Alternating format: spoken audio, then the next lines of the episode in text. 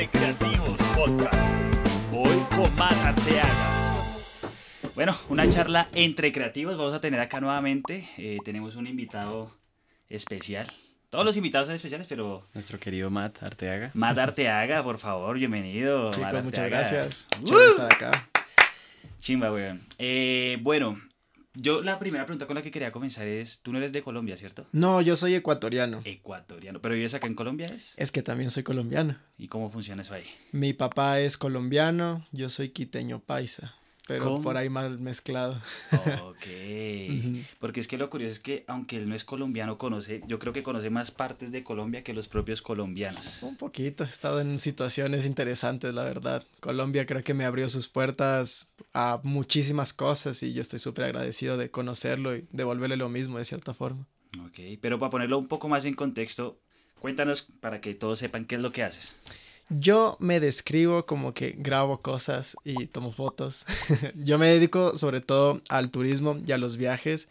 Eh, todo lo que esté relacionado con ello, aerolíneas, eh, hoteles, secretarías de turismo, marcas que fomenten los viajes, sea de cerveza, de ropa, de equipos, de, bueno, como que todo lo relacionado con eso. Y yo me encargo de grabar eso. Yo pues sé grabar con cámaras en tierra, con estabilizadores, vuelo dron, edito.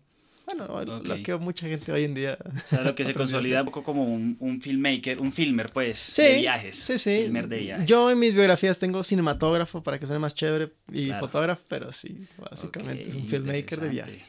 Estamos entre creativos a fin de cuentas. Sí, sí. Creas videos, creas fotos y, y eso es lo que queremos hablar un poco.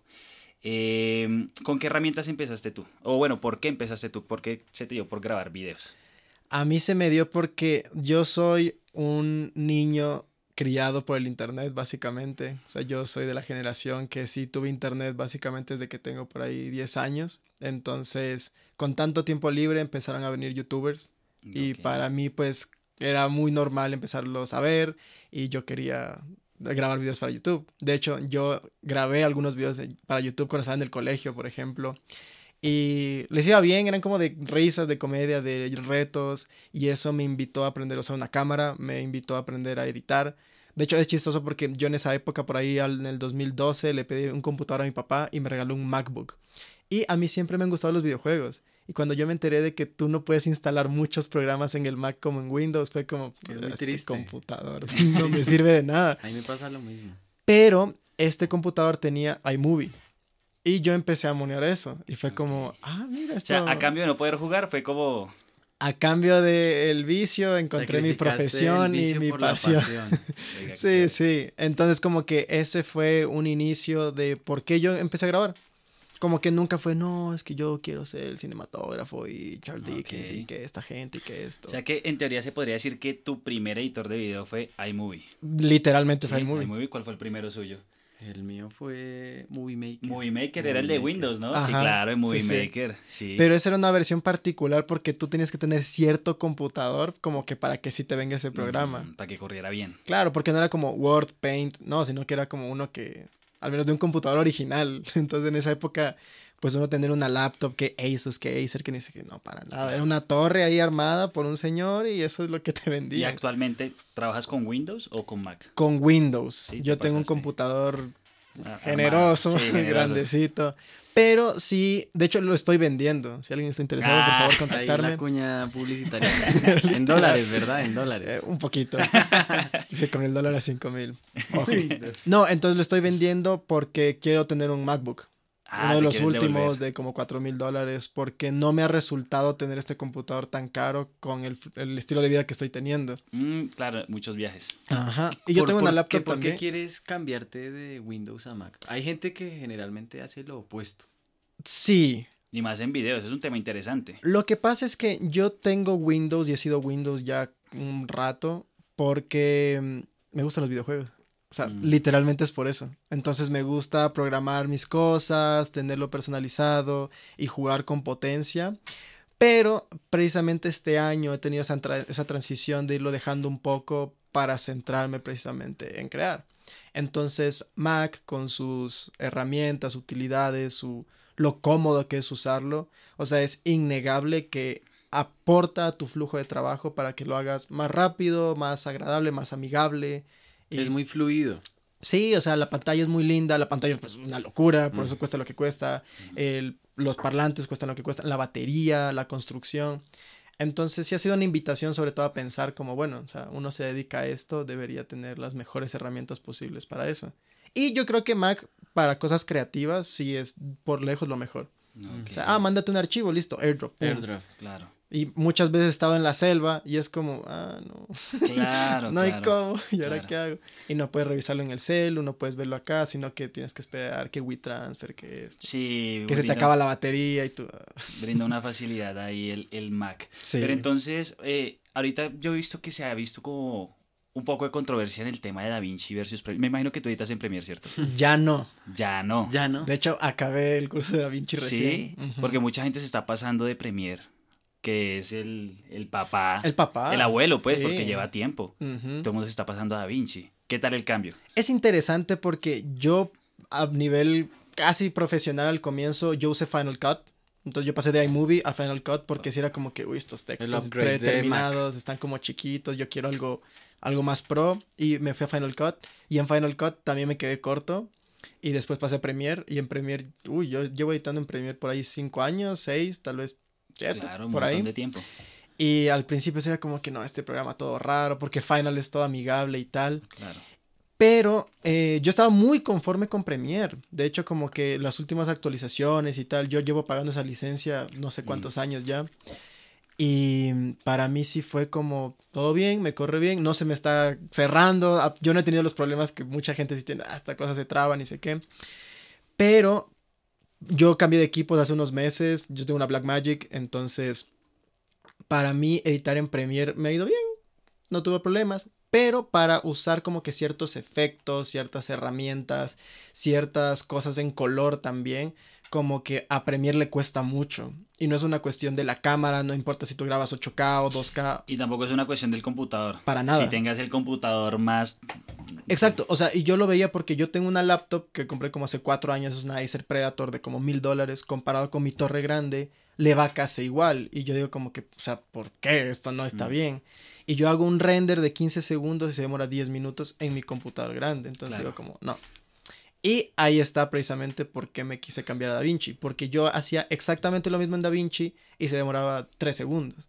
Hay como- un tema interesante y es que, bueno, ahí también somos tres los que iniciamos este podcast, ¿no? El tercero está en Los Ángeles. Chévere. Se llama David Kitian, que de pronto, bueno, no sé si él ahorita está en México y está en el aeropuerto. Entonces, por eso Ah. no se conectó con otros, pero normalmente él se conecta a través de eh, Zoom o cualquier plataforma. Ya. Y él me contaba que el problema entre Premiere y DaVinci es que Premiere funciona robándole procesador al computador, mientras que DaVinci funciona robándole tarjeta gráfica. Ya. Entonces, como que la base o el código en el que está construido Premiere no, Yo siento que no Premiere funciona. El problema de Premiere es que quiere hacer todo y no hace nada completamente bien. Mientras que DaVinci fue como, aquí tienes tu pestañita para editar, tu pestañita para color, tu pestañita para audio.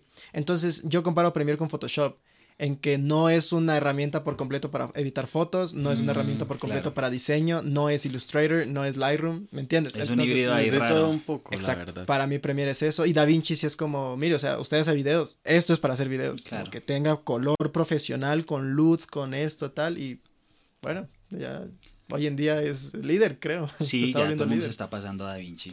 Oye, y hablando de Colombia, ya que has conocido tantos lugares, invítanos un poco a conocer algo de tu país. Nosotros los colombianos por lo general no estamos tan familiarizados con el Ecuador. A mí me pasa todo el tiempo. De hecho, muchísima gente no sabe que en Ecuador tenemos dólar, por ejemplo. Ok, Bueno. Que la moneda es el dólar. ¿Y eso, si es- ¿y eso les conviene? Un montón, obvio. Claro, o sea, Latinoamérica está pasando por ciertas cosas y Ecuador no, se, no ha explotado porque tenemos dólares. Y es el dólar americano, igual, o sea, tal cual. Verdes. Sí, desde el 2000. Entonces sí es como, pues el dólar se ha ido inflando un poquito y la recesión y tal. Pero bueno, como que en términos generales, a mí me gusta mucho Ecuador. Ecuador es un país pequeño, o sea, creo que es una tercera, una cuarta parte tal vez de Colombia. Con los años se ha ido volviendo más pequeño por Perú y por Colombia, porque, bueno. Pero es muy chévere, sobre todo porque nosotros como comunidad andina tenemos un montón de biodiversidad en paisajes, en niveles de, de terreno, de suelos, de fauna, de flora, sobre todo de flora, eh, de pájaros, sobre todo Colombia, porque es más grande. Pero Ecuador, eso como que tú tienes las herramientas para viajar de una forma barata. Barata en el sentido de que todo te queda muy cerca. Entonces tú puedes pasar de la costa a la Amazonía en seis horas en auto. ¿Solo seis horas? Claro. En auto, imagínese. Cosa que aquí.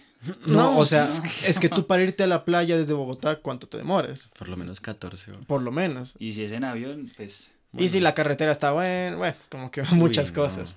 Las carreteras sí están En bien Ecuador hechas. están muy bien, porque el anterior presidente eh, como que hizo una muy buena inversión en eso. No se robaron la plata de las carreteras, por lo menos. Yo no quise decir eso, pero sí, por eso me No, quedé no, pensando. tranquilo. No, es que de todo lo que se robó, dejó buenas carreteras. Ah, Entonces bueno, la gente fue como, bueno, listo. Bueno. O sea, te robaste un 90%, pero con el 10% hiciste carreteras.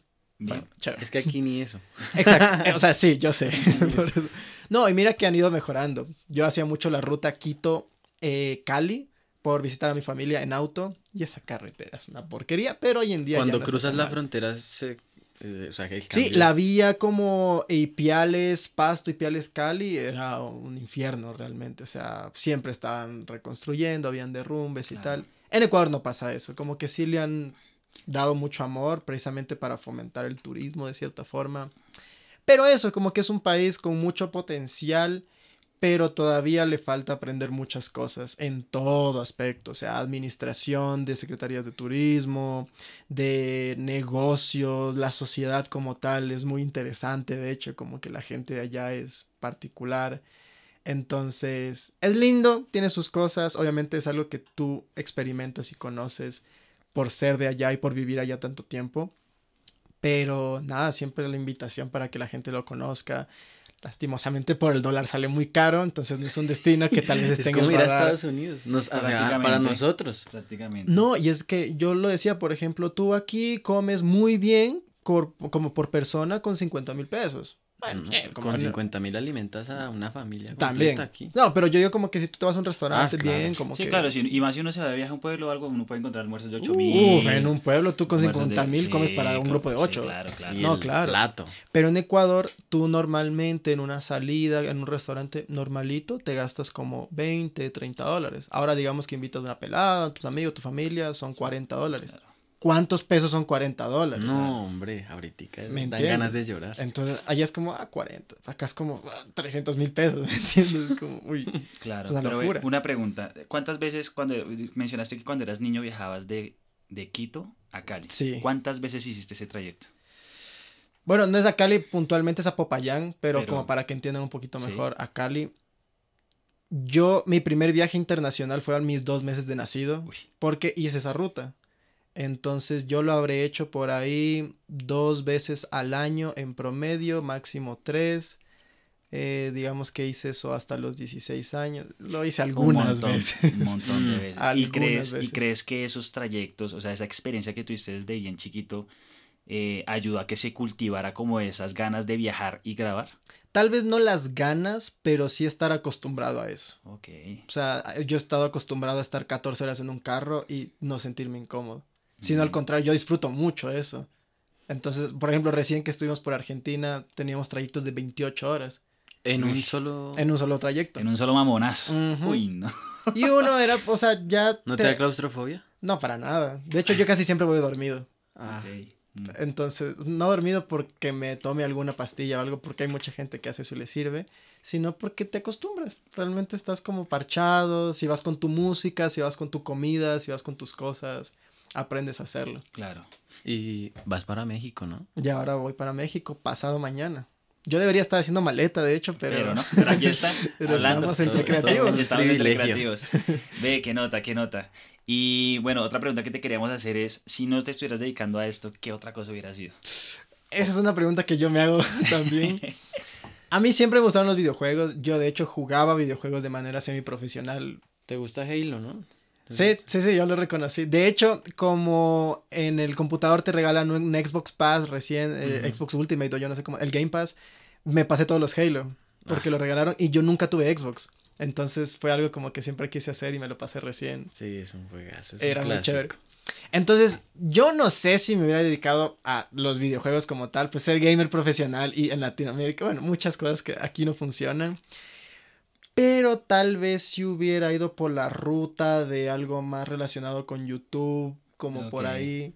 Creador de contenidos de videojuegos. ¿verdad? Sí, tal vez. O sea, yo realmente con lo que estoy intentando hacer hoy en día, que he podido como que conseguir una cierta cantidad de experiencia y de equipo, sobre todo para grabar las cosas como me gustaría, sí quiero sacar mucho más contenido para redes sociales como eh, educativo, como mira, esta cámara es para tal cosa, tal cosa.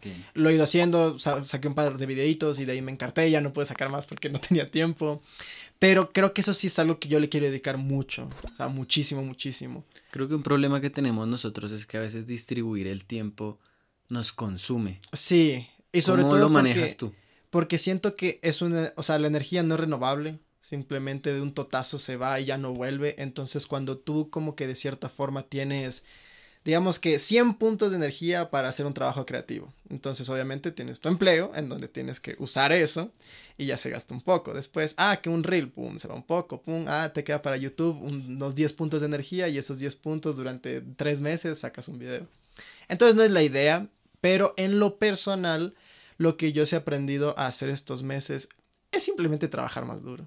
O sea, simplemente como que, bueno, mira, tengo este contenido, aprendamos a usar. De hecho, por eso aprendí a usar DaVinci recién, para hacer que mi proceso sea más fácil y más rápido y que las herramientas no te frenen. Claro. Entonces, que sí sea como que- anótenlo, anótenlo. No, es que es súper importante. O sea, yo creo que cualquier artista de cualquier medio primero tiene que aprender a usar sus herramientas para después poderse expresar creativamente.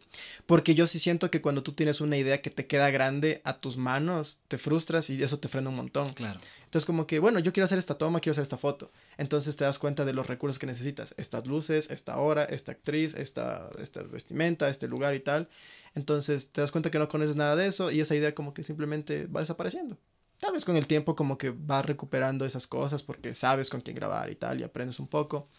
Pero sí, como que realmente es algo, es un proceso súper importante. Para mí ha sido así, para mí sigue siendo así y va a seguir siendo así. Porque hoy es DaVinci, hoy es Blackmagic, mañana va a ser, eh, no sé, eh, Stella Plus Pro, lo que sea, y una cámara que sea eh, White Box o como sea. Uy, ojalá en 10 años este clip salga y yo haya tenido razón con alguno de esos nombres. No, pero, o sea, es, es muy apasionante también porque en el arte y en cualquier cosa creativa tú nunca dejas de aprender. Entonces es una invitación también a como persona y como ser humano estar abierto a aprender esas cosas, a nunca dejar de ser estudiante. Y ahí es como que, bueno, lo que, lo que funciona para él, tal vez para mí no, pero entre tú más cositas vas conociendo, vas tomando lo que te sirve. Para mí ha sido así y siento que si estoy en un proceso en el que digo, bueno, ya sé hacer estas cosas, ahora publicar. Claro. Y creo que eso es un, todo un universo de por sí de qué publicar, cómo publicar, por qué publicar. Eh, es diferente que tú crees muchas cosas y que tú compartas muchas cosas. Es totalmente Mente diferente. Y hay gente que le encanta crear, hay gente que odia compartir, hay Mm. gente que es muy buena en los dos y por eso es que pues, son lo que son hoy Claro. en día, que son youtubers súper grandes y que tal y que no lo piensan mucho y que no les importa. O que precisamente les ha costado, a mí en lo personal me ha costado un montón, pero han aprendido a sobrellevarlo y lidiar con eso. Y ahí es lo que digo, como que entre tú más herramientas, no solo técnico, no solo el computador, que Premiere, que Blackmagic, ni sé qué, eh, sino como que herramientas tal vez mentales para tú cómo avanzar en ese proceso creativo, son cositas que vas aprendiendo y que son hasta más valiosas que saber usar DaVinci y lo que sea. O sea, bueno, vamos a hacer una, una pequeña... Antes del pregunta. corte, hablaste del equipo técnico, que es esencial para todas las producciones. Pero ahorita, después del corte, vamos a hablar sobre el equipo humano. Listo. Mm, No, no nos vamos a disculpar. Por fallas técnicas o más bien falta de presupuesto, una de las cámaras dejó de grabar. Así que aprovecha este corte de comerciales para ir por comida o para ir al baño. Regresamos del corte y estábamos platicando sobre el equipo creativo, no solamente como técnico, sino con la persona o el equipo que te rodea. ¿Andas solo o te rodeas de amistades cercanas o simplemente donde llegas allá tienes personal? Yo siempre estoy rotando como que mi equipo de trabajo, que de hecho es algo que estoy súper agradecido porque tú te encuentras gente de todo tipo. a veces tengo producciones internacionales. eh, el último año, el anterior al menos, trabajé muchísimo en Colombia. Valle del Cauca, Islas Gorgona, eh, Bahía Málaga, Roldanillo, La Unión, Guainía, Guaviare, Guajira. Bueno, como todo, todo lo que tenga G, todo lo que tenga M. Y mm, es muy lindo. Realmente creo que es algo que yo valoro un montón. Conoces un... O sea, a mí yo valoro muchísimo más incluso reunirme con el crew que con el cast. Porque siento que la gente de luces, siento que la gente que está detrás de cada producción, como que tú sí aprendes un montón más que estar con los actores o con el modelo principal o lo que sea. Que también me gusta conocerlos, por supuesto. Pero que las historias que están tras de cámara muchas veces no se escuchan. Y eso vale un montón. Precisamente porque es gente que como profesionales que hacen lo mismo que tú puedes aprender un montón. Claro. Entonces, como que igual respondiéndote un poquito más, siempre varía, siempre varía precisamente porque eh, hoy en día siento que la forma en la que se crea contenido, y al menos en como yo lo hago, a veces eh, se necesita más gente, a veces no. Hoy en día dos pelados pueden hacer lo que pueden hacer 20 personas. Es un hecho, es algo que pues se ha ido diversificando y también depende de las habilidades que tú tengas se puede hacer. Pero sí, como que e incluso yo siento que este tipo de contenido se valora a veces, obviamente, depende de la situación, más que una producción grandota. Hoy estamos en una transición muy particular, muy interesante, que a mí no me gusta del todo, y es que el contenido orgánico gusta más. Entonces, muchos anuncios, muchas cositas como que en redes sociales que sean grabadas con el celular, tú le paras más bola y le va mucho mejor y vendes más que una publicidad grande con Harry, con Asteras, con un montón de Ahí, cosas. ahí viene un hincapié muy interesante que de hecho es uno de los puntos que queríamos tocar ahorita más adelante, que es un poco como de que las plataformas matan la calidad, que las redes sociales matan la calidad. Pero bueno, eso ya lo, lo abordaremos mejor. una. Pero hay hincapié en, lo- en- en la pregunta que él hizo y es que, porque cuando tú viajas y uno ve, digamos, en YouTube los blogs de viajes, pero entonces si tú estás grabando, ¿quién te graba a ti? Claro. O, o, o, digamos hay producciones donde simplemente tú vas a, digamos, vas a Guainía y grabas todo y no sales en el video. Porque es que ahí viene también una particularidad y es, una cosa es grabar contenido para uno y otra cosa es grabar contenido para Una marca. una marca, una Claro. empresa. Y ahí es donde uno tiene que medir un poco el nivel de, bueno, yo quiero compartir porque hoy yo fui, grabé, saqué fotos espectaculares, videos chimbas. Pero entonces, ¿cómo compensas tú eso? ¿Cómo, ¿Cómo lo puedes llegar a manejar, pues? Creo que sí es una cuestión de tener claro qué vas a hacer y por qué vas a hacer y qué quisieras sacar de ahí. O sea, tal vez no sea como que listo, voy a sacar cuatro reels y un reel va a ser de esto y esto y esto. No. O sea, creo que es un poco difícil como que pensarlo tanto a futuro. Hay gente que lo hace, hay gente que lo puede hacer y hay gente que lo hace muy bien y eso ayuda. Pero en lo personal, por ejemplo, eh, yo los trabajos que he tenido como formales el año anterior, que han sido, por ejemplo, documentales para Corona o trabajos para Secretaría de Turismo de Santa Marta y tal, eh, siempre es lo ideal que tú puedas ir con un creativo, o sea, aparte de ti, al, me- al menos una persona más, no solo para que te grabes, sino para que haya esa pasión por crear. Claro. Porque, digamos, como que en un videoclip musical, un ejemplo que también trabajo de vez en cuando, eh, si tú consigues alguien en foto fija o alguien que haga behind the scenes, él está como que pensando en eso para capturar eso, como que eso detrás de escenas y tal. Pero el momento en el que tú trabajas con otro creativo, como para hacer igual una campaña más grandecita, aparte del contenido importante para el que te están contratando, eh, si es como, hey, este lugar se ve bacano, hazte ahí, hagamos una foto. O como, hey, o sea, este lugar es muy chévere, pues hagamos una foto de turista, pero Espontáneo. llevémosla al siguiente nivel. Claro. O una toma de dron, como, uy, este atardecer está bonito, por aquí puede salir un reel chévere. Claro. Por ejemplo, distintas cosas de lo que yo hacía para Secretaría de Turismo y cosas más formales del año anterior, que yo no podía sacar contenido como que eh, personal, porque no daba el tiempo, porque a veces no había con quién, a veces no había quien lo haga, simplemente era como que estábamos en una locación y yo quería una foto ahí, pero ya el tiempo no daba. Entonces, ¿cómo compensarlo? Yo también estoy en busca de En eso. búsqueda de eso, claro. Lo ideal siempre es tener otra persona, como te digo. Y lo ideal sería tener alguien dedicado a eso. No, y alguien que, que sea creativo. Porque, digamos, te pongo el ejemplo. Yo hice un viaje hace poquito y estaba en ese dilema. Yo estaba creando contenido para otra persona, para una marca.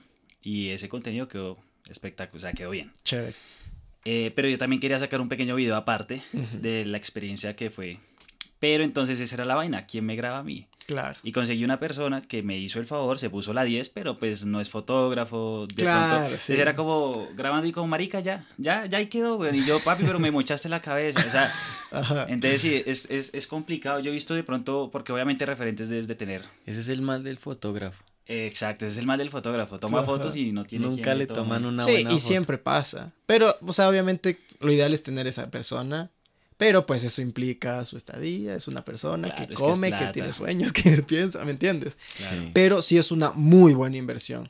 O sea, así uno, por ejemplo, si es que a ti te, un ejemplo, te contratan para grabar algo, te pagan mil dólares, que tú te gastes 200 dólares en traerte a esa persona, tú ganas un montón. O sea, Claro. eso sí es una inversión para ti mismo y para crecer tu marca personal. Lo vale. Lo vale. Porque no es tanto como, no, sí, el behind the scenes de la producción, qué tal, sino es como que, obviamente es la proyección de uno a futuro. Porque hay gente que simplemente no le interesa salir. O sea, hay, por ejemplo, tú ves una cantidad de directores de cine, de directores de fotografía, que tienen una foto como en blanco y negro, borrosa y Sí, con sí. la cámara, y tienen esa foto por 20 años. Y, Y ya, sí, sí. son sí. gente súper exitosa y súper talentosa y súper tesa. Pero, o sea, también hay gente que le interesa mostrar su vida y lo que conoce y lo que comparte. Entonces, es pensar como que qué quieres hacer y para qué, básicamente. Claro, así es. Bueno, eh, yo creo que podemos abarcar al otro punto, que ya que estamos acá hablando de viajes, ¿no?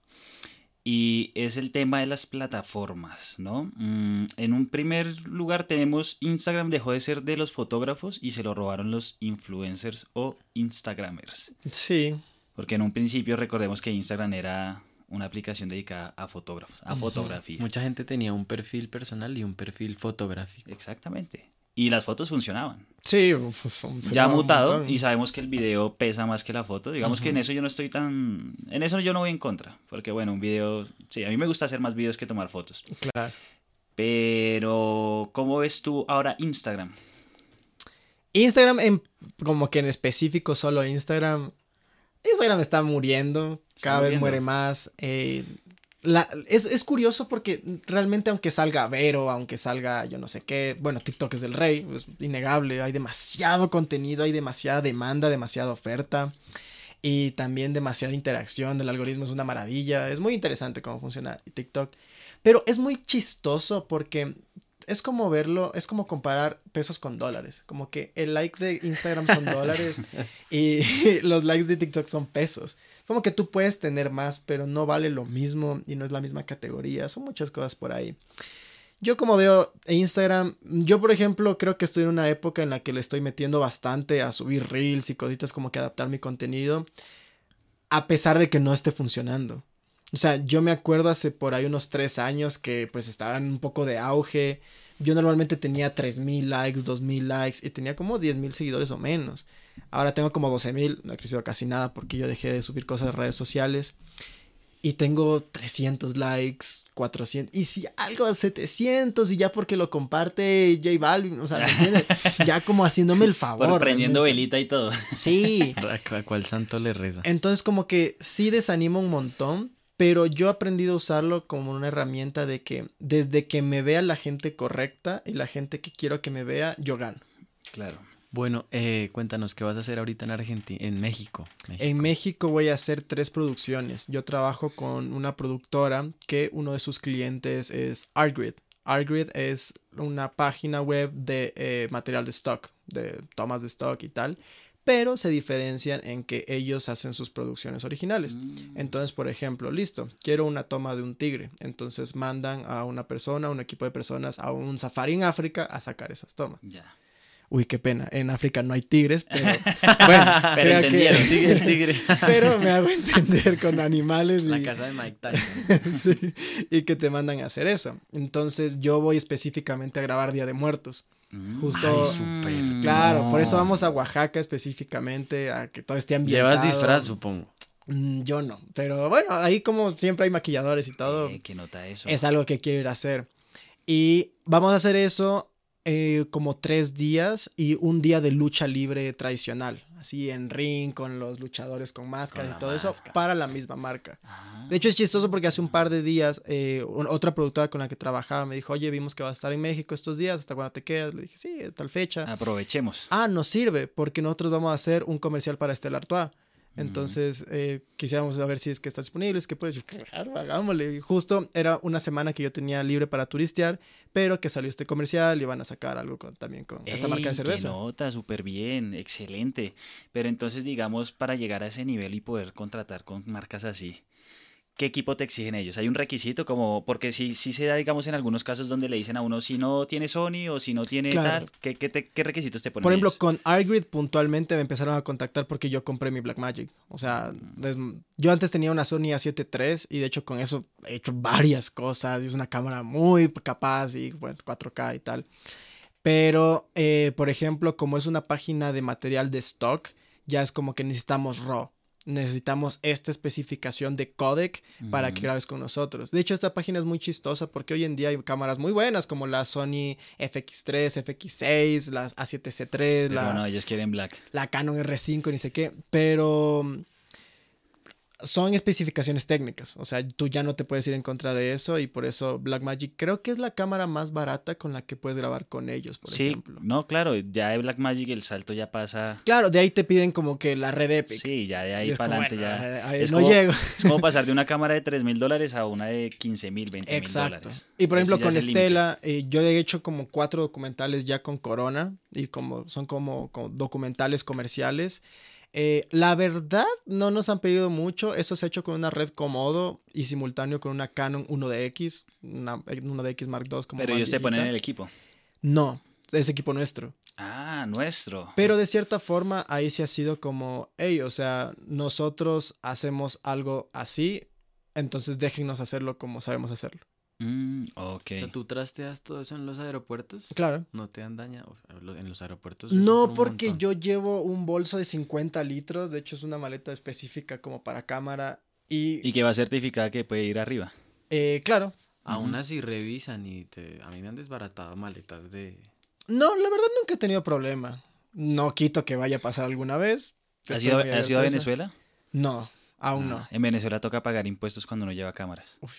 Bueno, bueno tener ese Sí, presupuesto da- considerado. dato, dato interesante. Eso sí no si ven que uno lleva cámaras, joden. No, pero claro, o sea, volviendo al- como que al punto, eh, sí necesitas un estándar de calidad. Por ejemplo, Claro. este comercial de, de Stella es con la Blackmagic y el, el otro cinematógrafo tiene una Canon de 500 Mark II, que es esta cámara de 10 mil dólares que es de cine. Entonces, no es que te lo pidan, al menos en estas situaciones en específico, pero nosotros somos apasionados por el audiovisual. O sea, a nosotros nos apasiona lograr una mejor imagen lo que más se pueda. Entonces, a mí, por ejemplo, yo soy un nerd de la tecnología. Yo te puedo hablar de computadores y de especificaciones y velocidad de, de fracciones y de muchísimas cosas. Y sí me encanta tener equipo. O sea, me encanta tener cámaras, me, me apasiona. Yo quisiera tener un rental algún día incluso. Guau. De hecho, me promociono para ofrecer que mis equipos cámara. mis equipos también los alquilo. Pero precisamente por eso es como que uno busca más. Entonces, listo, como que mi Blackmagic tal vez sea suficiente para grabar muchísimas cosas, sobre todo en Colombia, que es una cámara que está súper en auge porque es accesible, es muy buena y tal. Pero yo sí estoy pensando como que listo, ya tengo esta cámara, ahorremos para la Comodo. Claro. Y la rentas en, en dólares, ¿verdad? Acá no, acá la rento en pesos y a lo que normalmente sale. Y un poquito más barato por ser precio de pana y de conocido. Sí, diga, digamos en cuánto rentarías la Black Yo con todo el rig que lo tengo, como en 400 mil pesos el día. el día. Ok. No es un mal precio. No, para una Black no. Con Eh, lentes y cinco pilas y, bueno, algunas cosas. ¿Qué tal te ha ido con la Black Magic? La tienes hace poco, ¿cierto? La tengo desde marzo, abril tal vez. Cinco meses A mí me cambió la vida. te cambió O sea, la vida. De hecho, a mí la Sony A7 III me cambió la vida. A mí la Canon 5D Mark III que tuve antes me cambió la vida. Y ahí está Blackmagic me cambió la vida. ¿Cuál fue tu primera cámara? Una Canon. A mí me encanta Canon, de hecho, es lindo que estén grabando con Canon acá. Eh, una Canon Point and Shoot, de esas que no se pueden cambiar lentes ni nada, pero ya era como mirror, o sea, ya era como DSLR, perdón, como negrita, así y tal. Pero era referencia X, B, Y, Z, 7000, ni sé qué. Y de ahí compré una T6i. T6i. O sea, digamos que podríamos decir que... Podría decir que esa es mi primera La cámara. T6i. Ajá. eh, interesante. No, y era chévere. chévere porque era táctil y la pantalla se movía y tal. O sea, era una muy buena cámara. Lo último en Guarachas. Y a- hablando un poco más, más técnico, las especificaciones de la Blackmagic, ¿cómo te ha ido puntualmente con el enfoque y con la batería? Yo tengo todo un video al respecto en YouTube de eso. De hecho, que he leído bastante bien. Mucha gente de Portugal, de Perú, tal, me escribe a Instagram y me dice, oye, vi tu video. Y yo, qué chévere. O sea, de verdad, el algoritmo de YouTube le está metiendo a que tu contenido sí salga, aunque no tengas 100 mil seguidores ni mucho menos. Entonces me parece algo súper bueno. Eh, me ha ido súper bien. La verdad es que es una cámara. Pero tiene cinco baterías. Tengo cinco baterías y una V-mount. Ok. O claro. sea, la batería se acaba. Eso es un hecho. Me ha pasado mucho que estoy grabando, pum, se apaga. Ah, Entonces pasa. Lo bueno es que las baterías no se la toma no se corta, todo eso como que queda ¿y el bien. enfoque qué tal? Yo, eh, para mí el enfoque manual ya es una herramienta narrativa. Al principio sí era como que, pero es que, ¿cómo voy a enfocar sin esto? Y mi Sony, que el enfoque es tan bueno. No, sino que simplemente ya es una cuestión que me gusta, que a veces pase desenfocado, que a veces pase así, pero que yo le he cogido el tino muy bien. O sea, aparte en la Blackmagic tienes un focus picking que te ayuda un montón. Entonces, Ok. o sea, ¿Es- es es- fácil. ¿Ese focus picking es de la última actualización que sacaron o siempre lo ha tenido? Yo creo que siempre lo ha tenido, pero ahora como que se ve más. Ok, lo mejoraron. Y lo puedes poner de colores y Ya. intensidades, entonces... Es que la gente se ha mal acostumbrado al tema del autoenfoco, porque entonces todo el mundo siempre eh, graba con el, con el enfoque automático, pero enfocar en manual es una herramienta también. Eso Sí. es, es arte. o sea. Eh, tam- sí, o sea, claro, yo diría parte. que enfocar, el enfoque es un recurso narrativo. Exactamente. O sea, es tal cual. Pero, de hecho, yo estudié cine, dirección de fotografía como tal, y a nosotros nos enseñaban a tomar foco con metros. Incluso Claro. era como con la cinta, y era como que, eh, pero no pude hacer marca. Digo, calcula, calcula desde el, desde el sensor hasta el, hasta el sujeto. Y yo, ¿cómo putas se hace eso? Y esa gente, ya señores de 60 años, te decían como que, mira, está acá, y pum, ponían su marca. Y Sí, sí, sí, sí. y era como, sí, es que te das la referencia de esta caja que está acá y así vas tomando. Y a mí me, yo me acuerdo que en esos rodajes, cuando yo era primero de cámara, que es el del Ujú. foco, eh, yo usaba focus picking. A mí siempre me gustaba el focus picking. Y habían profesores que decían como que, ay, pero es que tú no Ah. sabes hacer foco. y que no sé qué". y habían otros que te decían, o sea, son herramientas. Y la Claro. tecnología sirve para eso. Claro. Entonces, son pasos, ¿no? Primero estuvo que no haya nada, después hay un metro para medir, después hay focus picking, de hecho para eh, enfoque hay como que una, un color todo raro que es como el false color, pero para enfoque, después viene el autoenfoque. Entonces son herramientas. Pero entonces, digamos, tú, ¿cómo montas la Blackmagic? ¿Tienes la Blackmagic? Sí. Le montas que un disco duro, me imagino. De hecho, hoy en día solo le monto el disco duro. Y Y ya. ya, y en la mano. ¿Y qué tal la estabilización? No tiene, pero yo uso muchísimo running. ¿Y cuando lo montas con el running le pones el, el follow focus o...? No porque eh, yo tengo el running RC2, Ujú. ya hay el 3 hoy en día, tecnología de mierda, siempre sale algo nuevo. Como que lo compras rápido. y al- a la hora sale el otro. Literal, lo tengo un año. Recién se me cumplió el aniversario y salió el nuevo. Pero ahí tú con cable puedes controlar los ajustes de grabación y también el foco con la rueda de acá atrás. Ah, Ok, ok. Igual, o sea, le montas igualmente el motor, me imagino. No, ¿No? solo con el cable USB. Ah, ¿y cómo funciona eso? No sé, pero sé que funciona. Ah, ese es un dato curioso. Y muy también lo puedes aplastar para grabar. Y de hecho, más curioso aún, es que el RS3, el último, y el RS3 Pro se conectan por Bluetooth. Ah, Y ahora para grabar y cambiarle la apertura y todo, lo puedes hacer desde el running. Claro, te evitas un cable ahí. Y A mí me encanta el running, entonces casi siempre lo uso. Hay ¿Qué- veces que handheld me toca usarlo y de hecho yo dejé de poner, yo, yo le tenía un top grip, un side grip, tenía Ah, un cage, dicho, sí. tenía, yo le compré un montón de vainas y cuando me di cuenta de que no entraba así en el running fue como, no, o sea, yo 80% del tiempo pasa en el running y 20% cámara a mano o si algo rápido. Entonces sí me di cuenta como que no puedo usarlo así. El RS3 Pro ya me alcanza con el cage, pero no lo tengo, entonces hay también un dato. Ah, pero entonces sí funciona el tema del enfoque sin montarle motor. Vea pues. Pero ahí es el problema, que si tú tienes un disco duro en el mismo puerto USB, no tiene claro, los puertos USB. Tienes dos. Y por eso es que el RC3 sacó por Bluetooth. Ok. Yo no tengo ese running. Entonces ahí como que la, tecnología siempre es eso. Te quita algo y te da algo. Entonces... Pero esos son datos interesantes porque es que realmente acá en Colombia la mayoría de esos equipos toca traerlos de afuera. Claro. Entonces uno los trae a ciegas porque uno no sabe bien, ¿será que sí le casa esto, no le casa esto? ¿Será que sí funciona, no funciona? Y entonces es interesante preguntar estos detalles tan técnicos para que la gente que esté de pronto pensando en, en comprar o adquirir, sepa que ya con solo con cable puede enfocar. No, y entiendo que, por ejemplo, mucha, en lo personal, a mí me gusta que mi cámara sea algo...